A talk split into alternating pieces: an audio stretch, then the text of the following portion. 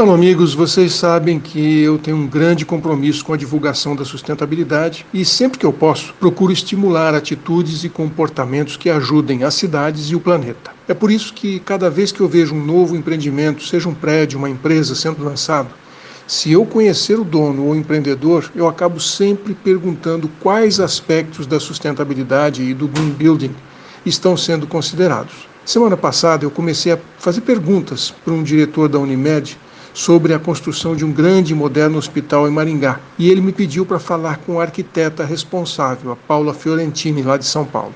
Bom, acabei ligando para ela e descobri que, com 40 anos de atuação no mercado e mais de 500 projetos realizados no Brasil e no exterior, a Fiorentini Arquitetura é uma empresa íntegra e de vanguarda. Eles são especializados no segmento hospitalar e têm como missão buscar ideias inovadoras que acompanhem as constantes transformações e exigências do mercado, para oferecer soluções práticas e eficientes aos seus clientes. Um recado bem direto da Paula foi que, independente do projeto ser ou não certificado para sustentabilidade, que é uma decisão dos proprietários, ele certamente será o mais verde e inteligente possível. A empresa inova ao criar alternativas para questões como o uso racional de água e de condicionadores de ar, soluções para a economia de energia, proteção térmica dos edifícios, entre outras medidas, e eles transformam em realidade o conceito de edifício inteligente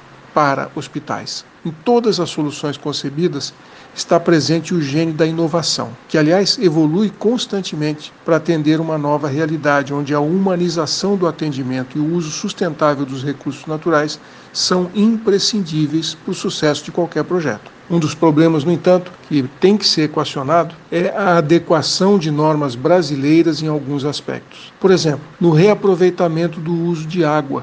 O compreensível receio de contaminações possíveis no ambiente hospitalar impede que se trabalhe o reaproveitamento de águas de pias e de chuveiros no sistema de descarga dos sanitários. Hospitais têm muitos banheiros e um grande consumo de água, mas de fato usar água potável para dar descarga não me parece ser uma solução sustentável e essa norma deveria ser revista principalmente num cenário de crise hídrica que tende a se agravar daqui para frente. Aliás, já foi feito em outros países. Outro item que carece de imediata revisão é a exigência do número de vagas de estacionamento. As estatísticas da própria indústria automotiva apontam para um rápido crescimento no mercado de veículos compartilhados e uma redução importante na produção de carros. Pesquisas indicam que 62% dos jovens não querem ter carro. As exigências de vagas em projetos urbanos verticalizados acabam sendo muito caras e sacrificando áreas de uso hospitalar para colocar carros que no futuro muito breve nem vão existir mais. Enfim, eu fiquei com a tarefa de ajudar gestores e formuladores de políticas públicas na reavaliação e atualização de normas e regras que precisam estimular a sustentabilidade em vez de impedi-la. Um abraço. Aqui é o Silvio Barros para a CBN.